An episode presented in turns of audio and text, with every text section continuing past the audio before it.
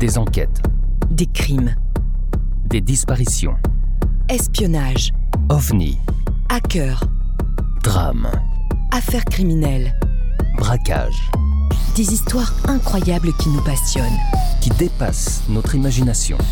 Pour vous tenir en haleine et vous donner froid dans le dos, Nous allons découvrir ensemble les parties les plus sombres de l'être humain, les parties les plus cachées des êtres qui peuvent être nos voisins, nos amis. Des membres de notre famille. Ou des personnes que nous croisons tous les jours. Nous allons essayer de comprendre pourquoi tout a basculé dans leur vie, Et quand sont-ils devenus des meurtriers? Alors détendez-vous Posez votre casque sur vos oreilles ou montez le son de votre radio. et embarquez avec nous. Entrons dans la noirceur des âmes en perdition, avec Sombre histoire. les histoires sombres.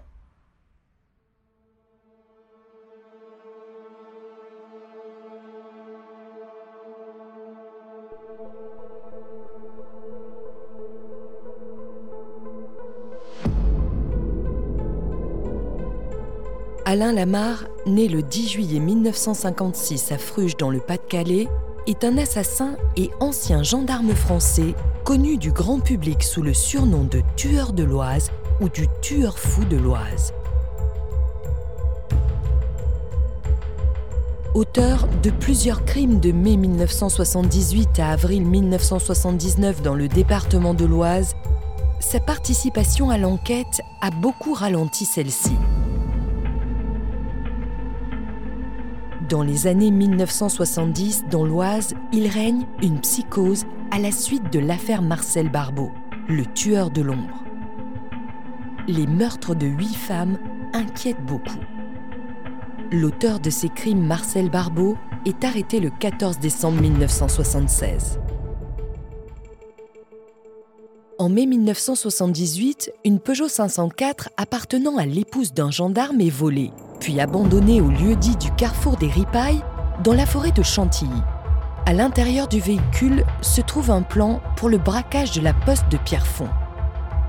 Des indices, étuis de cartouches de carabine ou de fusil, cordelettes, seringues hypodermiques mettent les forces de l'ordre sur la piste du grand banditisme. Mais ces indices se révéleront plus tard sciemment laissés par le criminel.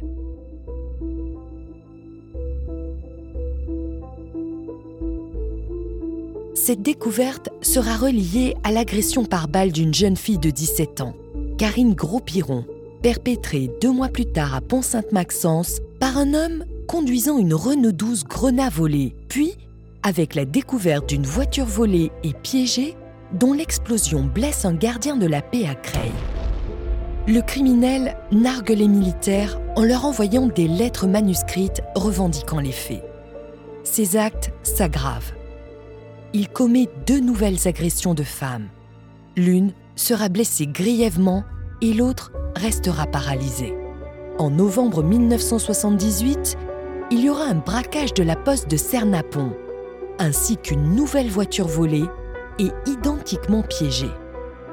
Alain Lamarre devient un meurtrier après avoir envoyé une nouvelle lettre en menaçant ⁇ La prochaine fois, je viserai le cœur ⁇ Dans la journée du 1er décembre 1978, il tue, en bordure de l'hippodrome de Chantilly, de plusieurs balles d'un Barretta 9 mm court, une jeune autostoppeuse de 19 ans, Yolande Razewensky. Le 29 décembre 1978, il tire sur une nouvelle victime, André, prise en autostop à la sortie de Compiègne. Sortie du coma quelques jours après avoir échappé au tueur, elle en affine le portrait robot. L'homme laisse à chaque fois des indices et des empreintes et plusieurs portraits robots sont dressés. Malgré tout, il continue d'échapper aux forces de l'ordre. Pourtant, dès les débuts de l'affaire et à la réception de la première lettre, Jean Pinault, commandant de la compagnie de Clermont, avait émis la possibilité que le tueur appartienne aux forces de l'ordre tant les premières lignes de la lettre ressemblaient à la rédaction d'un procès verbal. Le tueur y avait inscrit dans l'ordre la marque, le modèle, la couleur et l'immatriculation du véhicule volé. Un détail qui avait immédiatement intrigué Pinault lors de la lecture du courrier anonyme. Malgré tout, il garde ses réserves sur cette piste car ses supérieurs lui font comprendre qu'il est inimaginable qu'un gendarme ou policier se cache derrière ces crimes. Volant la voiture d'un ancien ministre à Rambouillet le 17 mars 1979, puis tombant en panne sur l'autoroute, Lamar s'enfuit après avoir été en contact avec les CRS. Il a pris soin d'effacer ses empreintes dans le véhicule. Il se fait passer pour l'un des fils du ministre auprès des CRS, qu'il a lui-même alerté. Le portrait robot du criminel se précise.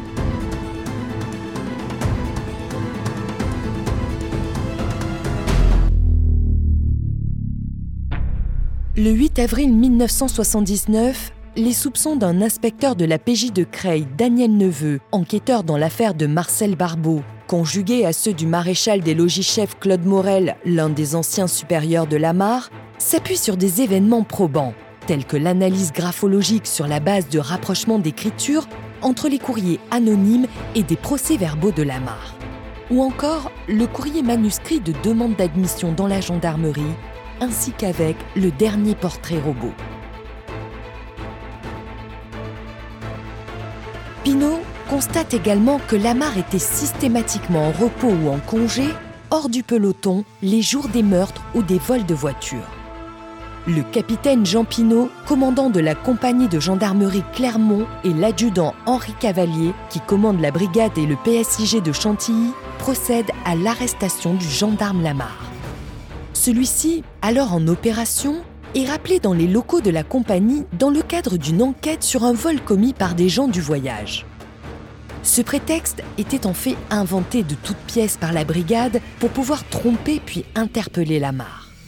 De retour au PSIG et malgré son comportement nerveux, Lamar laisse dans son véhicule de patrouille son pistolet mitrailleur.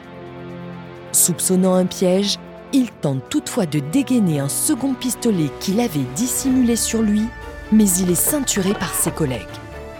Pour la gendarmerie, cette arrestation est un choc. L'hypothèse de la culpabilité d'un gendarme est évoquée dès le début des crimes, mais elle avait été écartée par manque de preuves, mais aussi parce que la thèse semblait inconcevable pour les enquêteurs et leur hiérarchie. Âgé de 23 ans en 1979, Lamar servait au PSIG et participait aux enquêtes menées contre le tueur de l'Oise. Il qualifiait par ailleurs le meurtrier de salaud de tueur. Les rapports indiquaient d'ailleurs que lui ou ses coéquipiers étaient presque toujours les premiers sur les lieux des crimes. Il est plus tard confondu par ses empreintes digitales relevées dans les véhicules volés et finit par tout avouer en garde à vue. La perquisition de son appartement confirmera les faits et viendra compléter les preuves.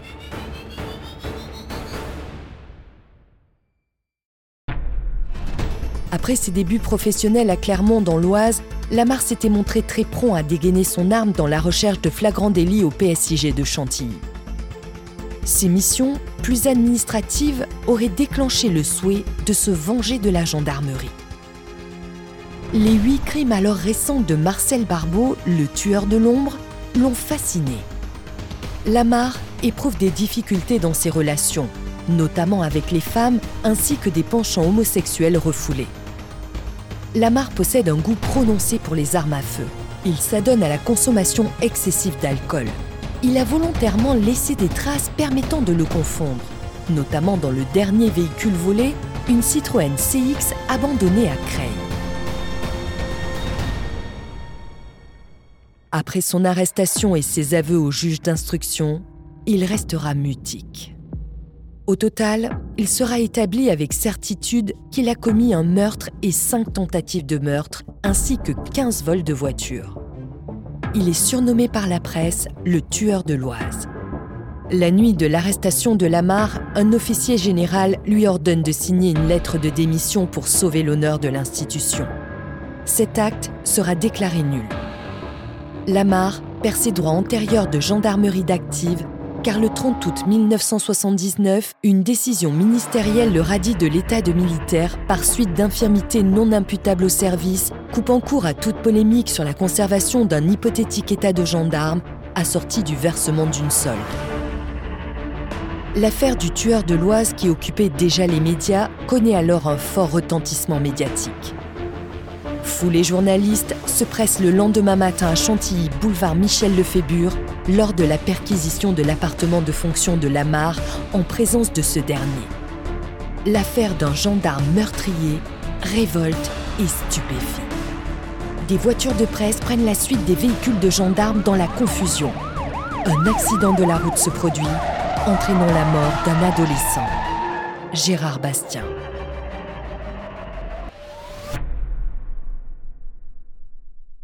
Après une bataille d'expertise psychiatrique, Alain Lamar est déclaré pénalement irresponsable de ses actes. Les experts attestent qu'il est atteint d'une maladie mentale rare, l'éboïdophrénie, une forme de schizophrénie.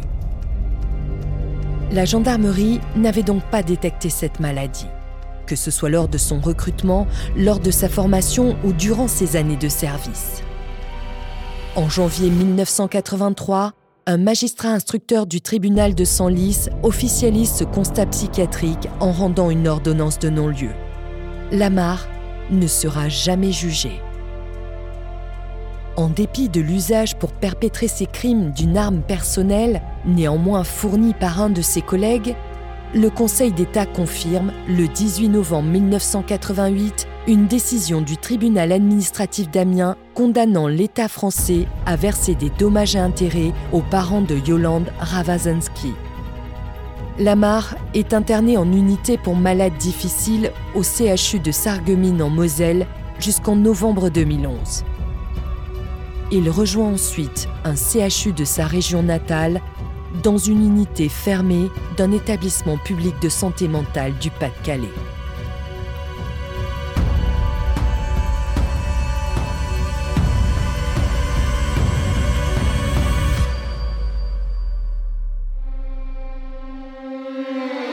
Si tu as aimé, n'hésite pas à liker. Et partager Retrouve-nous tous les jeudis à 17h pour une nouvelle histoire encore plus sombre. sur les histoires sombres.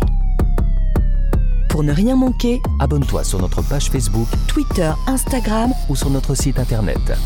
Soutiens la production de nos épisodes. sur Tipeee ou Patreon. Tragiprod te remercie pour ton écoute. Et ton engagement. Une coproduction Valérie Marinelli Et Aurélien Nancel. pour Sombre Histoire. Les histoires sombres.